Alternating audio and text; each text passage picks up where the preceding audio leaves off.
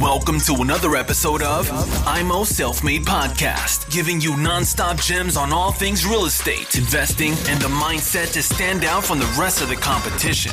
Real talk for the makers, no bullshit. Now, with your hosts, Chris and Daniel, in the IMO Self Made Podcast.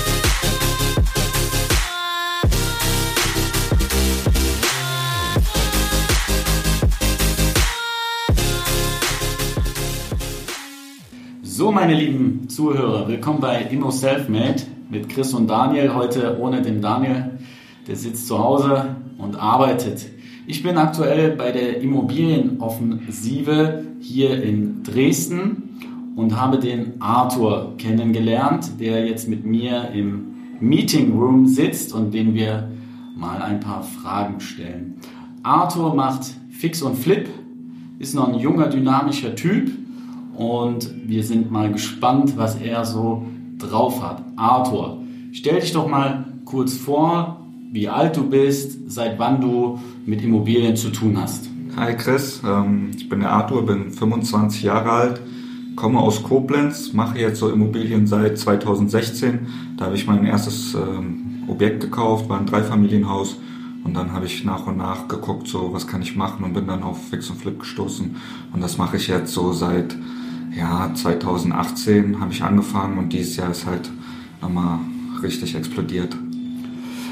Schön, das klingt doch gut. Du bist in der Immopreneur-Community sehr aktiv. Was hast du da für eine Aufgabe? Ja, genau. Ich bin beim Thomas im Team. Ich betreue die Stammtische deutschlandweit. Wir haben jetzt über 40 Stammtische. In jeder großen Stadt gibt es eigentlich einen. Perfekt halt zum Netzwerken, zum Austauschen. Wo kriege ich die besten Handwerker her? Und ähm, wenn jemand gucken will, geht einfach auf immopreneur.de slash Stammtische und kann da mal gucken, ob es in seiner Stadt einen Stammtisch gibt. Da sind auch die äh, Kontaktdaten von dem Ansprechpartner. Schreibt einfach eine kurze Mail und fährt dann dahin und kann gut netzwerken, austauschen. Kann man absolut empfehlen. Ich bin ja auch so dazu gekommen. Ich habe den Arthur damals angeschrieben wegen dem Immobilienstammtisch in Köln. Und seitdem gibt es den. Wir sind jetzt über 280 Mitglieder ähm, alles dadurch entstanden, auch weil es den Arthur gibt, der das alles in die Wege geleitet hat mit der Website. Arthur, wir gehen mal ein bisschen zurück bei ja. dir in die Vergangenheit. Ähm, zu deiner Familie und da will ich mal wissen, als du gesagt hast 2016, ich will Immobilien kaufen, haben da alle von deiner Familie gesagt, yes, super? Oder haben die gesagt, Risiko, Immobilien, wie kannst du nur? Wie haben die reagiert? Also das war eigentlich ganz witzig. Ich habe mich damals mit ähm, ja, finanzieller Freiheit beschäftigt, kam dann auf Immobilien, habe mich gerade angefangen erst äh, zu beschäftigen, habe meine Mutter dann mal gesagt, so ja, hier, guck mal ein bisschen wegen Immobilien. Und dann kam die, einen Monat später, kam die äh, mit so einem Zettelchen von einem ja, von so einer Zeitung, ne, dann in unserer Nachbarschaft wurde ein Dreifamilienhaus verkauft, hat gesagt, hier, guck mal, und ich so, oh, geil, rechne ich mal ein bisschen durch und habe dann gesagt so, ja, ich kauf das. Und äh, natürlich erstmal so ein bisschen kritisch, ja, ja, mach das mal, geh mal zur Bank. Nach dem Mal, vielleicht kriegst du es auch gar nicht, ne, weil ich hatte auch gar kein Eigenkapital. Und ähm, habe dann mit meiner Mutter, die ist dann auch mit zur Besichtigung gekommen, weil der Makler kam auch äh, bei uns aus dem Ort und dann kennt man sich ja ein bisschen.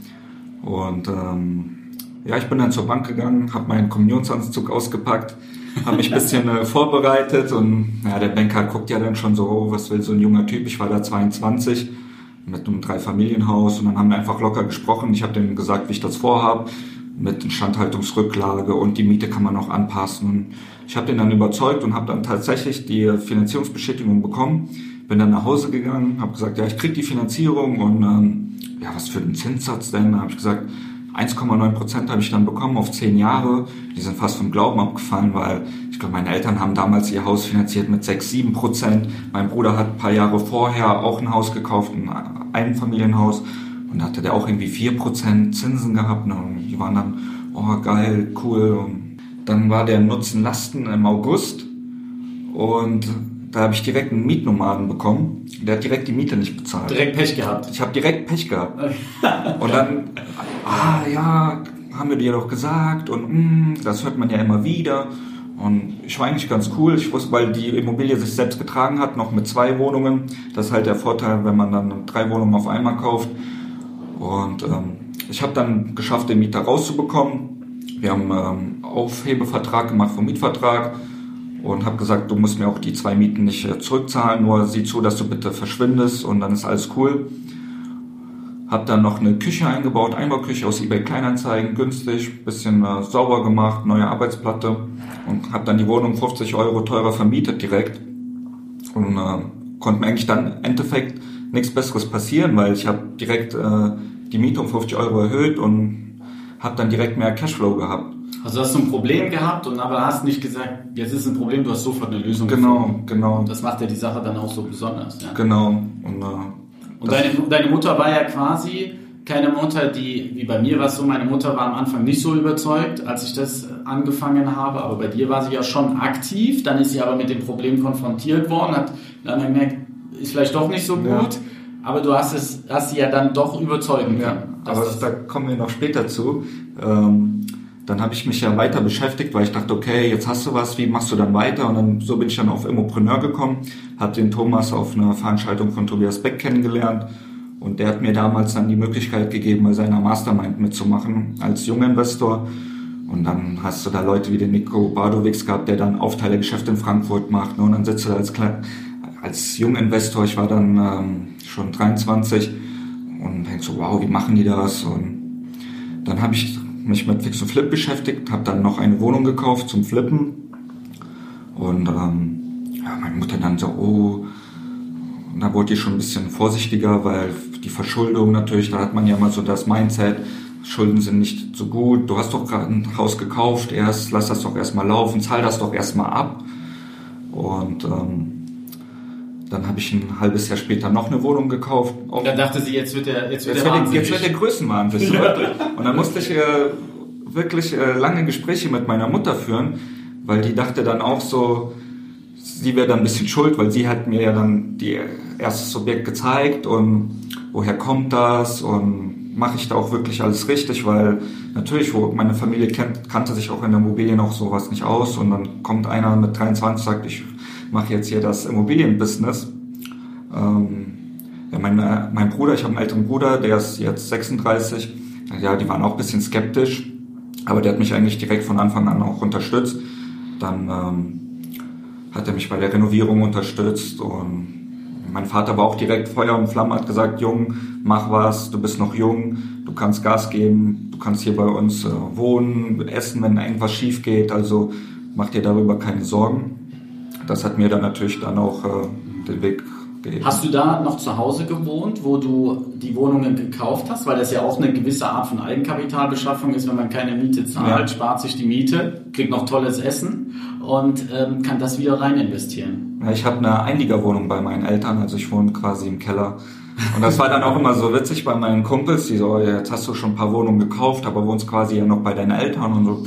Ich so, ich habe ja hier meine eigene Wohnung, muss keine Miete zahlen und meine Mama hilft mir dann immer ein bisschen mit der Wäsche und sowas. Muss man sagen, absolut Ja. perfekt. Wenn man überlegt, was die Leute an Miete zahlen, wenn man das wieder investieren kann, ist das einfach Aber natürlich gebe ich meinen Eltern dann auch was für die Ja. Nebenkosten und sowas, aber im Verhältnis ist das ja eigentlich Peanuts dann. Und kommen wir mal auf deine Strategie zu sprechen. Wann hast du, du hast, hast du mit deinem ersten Investment schon eine Strategie gehabt oder hast du es einfach gemacht und das hat sich erst später herauskristallisiert? Also wie, das ist ja gerade für die Zuhörer, die im Einstieg sind, immer die Frage, die wollen immer eine Strategie aufbauen, bis sie kaufen, aber oft ist ja so, man kauft meistens erst und die Strategie entwickelt sich. Wie war es bei dir? Ich habe tatsächlich auch erst gekauft. Ich hatte keine richtige Strategie. Ich kannte auch Fix und Flip kannte ich ja auch gar nicht vorher und ähm, dachte, okay, ich baue mir so langsam einen Bestand auf und ähm, habe mich danach erst beschäftigt, auch was für eine Strategie gibt's überhaupt, was kann ich tun und das kam dann alles erst im Nachhinein. Ist das durch diese äh, Mastermind mit dem Thomas, Genau. hat sich das Genau. erst ergeben? Und wie hast du gemerkt, du bist ja ein Flipper, Fix und Flip, hast du da dann gesagt, okay, Buy and Hold ist mir zu langweilig, ich brauche immer ähm, Beschäftigung, ich muss was kaufen, ich will es direkt verkaufen. Wo war der Moment bei dir, dass du gesagt hast, Fix und Flip ist dein Ding? Ähm, das kam eigentlich so, weil ich dann dachte, okay, ich will jetzt weiter in Bestand kaufen, aber ich habe kein Eigenkapital. Und das war dann der erste Weg so, okay, ich muss vielleicht mal Immobilienhandel betreiben. Der Nico Badowicz macht das ja sehr erfolgreich, da habe ich das dann ein bisschen so abgeguckt. und hatte aber auch in dem Moment keinen richtigen äh, Coach für Fix und Flip und habe es dann versucht, so auf eigene Faust zu machen. Habe dann natürlich die, alle Fehler gemacht, die man so machen kann. Schlechte Lage gekauft, vermietet, dann äh, schlechte Bausubstanz, aber war trotzdem noch relativ günstig und ähm, habe dann noch ein Jahr lang gebraucht, bis ich die Immobilie dann verkauft habe mit einem sehr kleinen Gewinn. Was natürlich dann denke, oh scheiße, klappt doch nicht so gut. Und und äh, dann, du hast ja dann kleine Marge gehabt. Hast du da schon eine, eine Firma, eine GmbH gegründet? Weil, weil viele denken ja, boah, da musst du ja eine GmbH gründen, ein Einzelunternehmen gründen. Wie hast du das gemacht wegen dieser Objektgrenze? Oder? Nee, die Objektgrenze, die zählt eigentlich auch nicht so direkt. Ich habe ähm, ein Einzelunternehmen angemeldet, mhm. weil ich bin ein Fan davon, alles erstmal ähm, smart zu halten, klein und ähm, keep it short and simple. Ich wollte erst gucken, kriege ich überhaupt einen richtigen Dealflow, weil ich sehe auch oft in der Community, die beschäftigen sich mit Holdingstrukturen, mit GmbH, gründen das dann, aber dann haben die das Problem, dass die äh, erstens vielleicht keine Finanzierung bekommen, weil in der GmbH auch die Finanzierbarkeit ein bisschen schwieriger ist und dass die dann keinen Dealflow haben. Und dann haben sie sich so einen großen Kostenapparat aufgebaut, aber es kommen keine Deals rein. Und ich habe mich erst fokussiert, okay, was ist das Wichtige? Erstmal die Deals an Land zu bekommen, erstmal die Struktur aufzubauen mit Dealflow, mit den Banken, mit den Handwerkern. Und jetzt, ich habe jetzt dieses Jahr fast über 20 Einheiten gekauft und ich habe immer noch keine GmbH und mache das immer noch im Einzelunternehmen, weil es einfach funktioniert. Und never change a running system. Das ist es, ja. Einfach nicht direkt immer mit diesen GmbH-Gründungen anfangen. Ihr hört hier, liebe Zuhörer, macht es, fangt es klein an, also denkt groß, aber fangt es klein an, gerade mit den Gründungen, denkt an die ganzen Kosten in der GmbH-Gründung, ja. die zustande kommen. Und ihr seht es hier, es funktioniert auch mit einem Einzelunternehmen. Jetzt hast du gesagt, du hast 20 Einheiten gekauft. Da bist du ja schon sehr, sehr erfahren. Wie gehst du bei der Bewertung deiner Immobilie ran? Du kriegst die Off-Market, gehe ich von aus. Größtenteils, ja. Du hast ja das super Netzwerk, ja. wie wir hier mitbekommen haben. Und jetzt kriegst du eine Immobilie angeboten. Du fährst selbst hin oder schickst du jemanden? Nee, ich fahre selbst hin tatsächlich. Ja. Und dann schaust du dir die Bausubstanz an. Hast du da, wo du sagst, ich kaufe nur ab Baujahr 1950 oder kaufst du, ist es egal, dass du sagst, für dich ist der, der Kaufpreis wichtig, die, die, die Lage. Wo kaufst du? In welcher Gegend? Keine Stadt, sondern nur die Gegend. Ich kann schon sagen, in welcher Stadt okay. ich kaufe. Ähm, hauptsächlich in Koblenz. Okay. Da komme ich auch her, da kenne ich mich super aus, wie ein Taxifahrer, ich kenne jede Straße. Dann kaufe ich jetzt seit ähm, drei Monaten auch im Ruhrgebiet und da haben wir halt doch Geschäftspartner, die dann vor Ort besichtigen. Aber teilweise, ich kaufe dann, für mich ist wichtig, ähm, dass die Bausubstanz relativ gut ist und ich kaufe so ab 1950, so 50er Jahre, 60er Jahre Häuser. Hast du einen äh, Quadratmeterpreis, den du dir als Limit gesetzt hast? Nein, ich habe kein Limit für einen Quadratmeterpreis. Ich gucke halt, was kriege ich im Verkauf. Direkt den Exit. Genau. Wenn du es dir anschaust, sofort den Exit. Ich gucke, was kriege ich im, ich rechne einfach rückwärts. Ich gucke, was kriege ich im Exit, gehe sehr konservativ dran und rechne einfach rückwärts, okay, das sind die Kaufnebenkosten, das geht dann an Sanierung drauf, Renovierung und das muss dann meine Marge sein und dann komme ich zu meinem, Ver also zu meinem Einkaufspreis. Okay. Und wie finanzierst du die? Du musst ja dann relativ kurz finanzieren, ja. wenn du die flippst. Wie viele Jahre machst du oder wie, wie läuft das ab bei deiner Bank? Also ich habe angefangen mit, ähm, da war ich beim Privatkundenbereich noch, da haben wir auf ein Jahr festgeschrieben den Zins die, das Objekt war auch noch vermietet und hat noch gedauert, bis äh, die Mieter ausziehen. Ich musste sowieso noch renovieren, deswegen hat es für mich auch gut gepasst. Hatte damals sogar 3% Zinsen. Und wenn du dann die Vorfälligkeitsentschädigung bezahlst, das ist ja Peanuts dann. Ne? Dann bin ich rübergegangen in den Geschäftskundenbereich, dann ging es los mit variablen Finanzierungen, aber da hat man dann Strukturierungsentgelt. Das heißt, du bezahlst 1 bis 1,5 Prozent Gebühr an die Bank dafür, dass du den Kredit bekommst und dann vielleicht 1 bis 1,5 Prozent variable Verzinsung. Und, und, wie lange auch wieder nur ein Jahr? Nee, die ist variabel, ich kann die dann jederzeit kündigen, ob zwei Monate, so, okay. sechs Monate, mhm. ein Jahr. Sehr interessant, okay. So, ähm, der Zeitpunkt, wo du dich für die Immobilie interessiert hast, zum ersten Kauf. wie lange dauert der? Wir haben ja gestern Abend saßen wir mit ein paar Leuten zusammen, die, die noch keine Immobilie haben. Und da habe ich festgestellt, die lesen zwei, drei Jahre Bücher und gehen zu Seminaren und kaufen nicht. Als du dich interessiert hast zum Erstkauf, wie, wie lange war das? Relativ kurz. Vier Wochen vielleicht. Ich habe gerade erst angefangen, mich zu beschäftigen und dann kam ja, wie das Schicksal so will, meine Mutter mit dem Objekt und dann habe ich erst angefangen, mich intensiv damit zu beschäftigen im Prozess. Okay, jetzt ist Besichtigung. Dann habe ich geguckt, okay, worauf muss man achten bei der Besichtigung? Dann Finanzierung. Okay, wie läuft die Finanzierung ab? Wie läuft es beim Notar ab? Das habe ich dann alles im Prozess erst gelernt. Und danach habe ich mich erst wirklich richtig mit Immobilien beschäftigt. Dann hatte ich ja die Probleme mit den Mietern. Okay, wie kriegst du den Mieter raus? Was musst du machen? Mietaufhebungsvertrag. Das kam alles im Prozess. Und hattest du einen äh, Booster-Effekt? Weil, wenn ich denke, 20 Einheiten. Wir haben jetzt November, alles dieses Jahr. Ja. 20 Einheiten. Letztes Jahr, weißt du, wie viel es da waren? Eine. Also von einer auf 20? Hammer. ich jetzt äh, für Flip-Bestand gekauft habe. Okay. Hatte ich ja noch das äh, Dreifamilienhaus, aber ja. letztes Jahr habe ich eine verkauft. Dieses Jahr komme ich auf, die jetzt schon beurkundet sind zum Verkauf. Zwölf Einheiten, aber gekauft haben wir schon 20 oder ich und im Ruhrgebiet mit einem Geschäftspartner. Genau. Und wo, wo war der Booster-Effekt? Saßt du vom, vom Tannebaum Weihnachten und hast dir gesagt, nächstes Jahr geht's ab, dann kaufen wir mal richtig Einheiten. Hattest du mit einmal einen neuen Geschäftspartner oder einen neuen Makler, der dir so viele Einheiten, wie ist das gekommen? Erzähl mal. Ja, das kam eigentlich auch alles so im Prozess. Ich habe ähm, mich 2018 bei der Mastery von Thomas Knebel und Oliver Fischer angemeldet. Ich war ja eh schon bei ihnen im Team, habe bei den Events geholfen, beim Kongress und dann habe ich gesagt, okay, ich mache das und da kam erst der richtige Booster, weil da habe ich auch Oliver Fischer erst kennengelernt, richtig, persönlich auch. Und da habe ich die Strategie für Fix und Flip dann bekommen. Auch wie man richtig verkauft. Ich kannte auch kein Homestaging. Und das war eigentlich auch mein, ja, wie sagt man dazu, mein Markenzeichen dann in Koblenz. Ich habe die erste Wohnung in, mit Homestaging verkauft, da gab es in Koblenz kein Homestaging. Und so wurden dann die Leute auch auf mich aufmerksam, die anderen Makler, oh, wer ist das, wer verkauft das? und super unkompliziert. Das kann ich auch an äh, jeden raten. Sei zu deinem Makler unkompliziert. Stell nicht zu viele Fragen. Versuche immer, ja, einen Win-Win für beide zu finden. Verhandle nicht an der Cortage und sieh das Geschäft für beide. Und das Homestaging, machst du das selbst oder wer übernimmt das bei dir? Die ersten Objekte hat eine Homestagerin für mich gemacht. Und dann hat die aber kurzfristig abgesagt bei einem Objekt. Und dann habe ich meine Schwägerin gefragt, weil die hat schon für Hochzeiten immer so ein bisschen Deko gemacht. Die hat auch so ein Händchen für Interieurdesign. Da habe ich gesagt, hier kriegst du das auch hin. Und die so, ja, ich kann es mal probieren. Und dann hat die das erste Objekt gestaged und das war super gut. Mein Bruder hat dann auch geholfen, der hat dann die Möbel aufgebaut, die Lampen aufgehangen, Bilder aufgehangen. Die haben das so klasse gemacht, dass sie ab jetzt alle meine Objekte stagen und auch für Geschäftspartner von mir.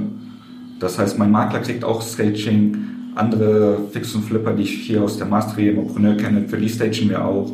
Und, ähm, ja, das, das, heißt, du baust die Möbel danach wieder ab ins Lager genau. und dann werden die wieder gemietet genau. für eine gewisse Dauer genau. und aufgebaut. Und du bist davon total überzeugt, dass du sagst, wenn du es verkaufst, mit Homestaging ist die Marge deutlich höher, als wenn du es weglassen würdest. Ich würde jetzt nicht direkt sagen, dass die Marge deutlich höher ist, aber wir haben jedes Objekt mit Homestaging innerhalb einer Woche verkauft. Die Anfragen sind dann viel höher und darum geht es mir. Bei Fix und Flip kommt es jetzt nicht darauf an, vielleicht äh, 2.000, 3.000 Euro mehr zu machen, sondern das Kapital einfach schneller zu drehen. Und sag mal, 20 Einheiten gedreht, teilweise schon verkauft. Gehst du überhaupt noch als Angestellter arbeiten? Das war's mit dem ersten Teil von Arthur. Im zweiten Teil werdet ihr dann erfahren, ob er noch als Angestellter arbeitet oder ob seine Investments so gut waren, dass er gar keinen Job mehr braucht, außer die Immobilien. Bleibt bitte dran. Ihr hört in den nächsten Tagen den zweiten Teil und bewertet unseren Podcast bitte unten. Es würde uns auch freuen, wenn ihr einen kleinen Kommentar da lasst, ob es euch gefällt, was euch gefällt, was ihr euch wünschen würdet oder auch aus welchem Genre des Immobilienbereichs ein Investor interviewt werden sollte von uns. Wir würden uns sehr, sehr freuen, da eine Rückmeldung zu erhalten. Vielen Dank euch. Bis dahin, macht's gut. Ciao.